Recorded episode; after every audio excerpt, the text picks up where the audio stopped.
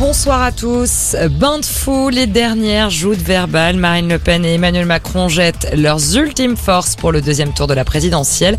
Et le président candidat est en meeting à Figeac dans le Lot. Il prononce un discours devant plusieurs centaines de militants qui ont fait le déplacement.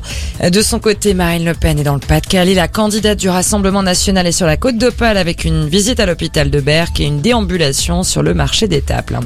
Et à quelques heures de la fin de la campagne présidentielle, les sondages donnent toujours Emmanuel Macron en tête des intentions de vote. Selon une étude Ipsos Soprasteria, le président sortant récolterait 57,5% des intentions de vote contre 42,5% pour Marine Le Pen. Et à deux jours de ce second tour, eux ont voulu faire entendre leur voix. Des lycées étaient toujours bloqués à Paris aujourd'hui. Ils protestent en ordre dispersé pour rejeter l'affiche de la finale de la présidentielle, mais aussi défendre l'écologie après le rapport du GIEC.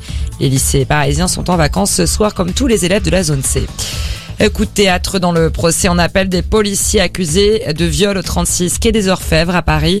La cour d'assises du Val-de-Marne a acquitté les deux accusés. Ils étaient poursuivis suite à la plainte d'une touriste canadienne. En première instance, ils avaient écopé de 7 ans de prison.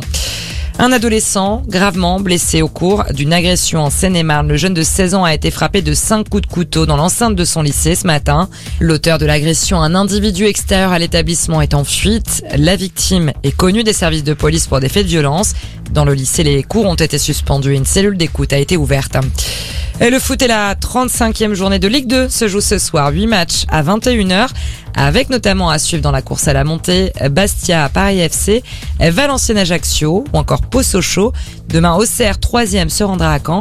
Et selon le résultat de l'AGIA lundi soir, Toulouse pourrait valider sa remontée en Ligue 1. Fin de cette édition, on reste ensemble pour un prochain point d'information.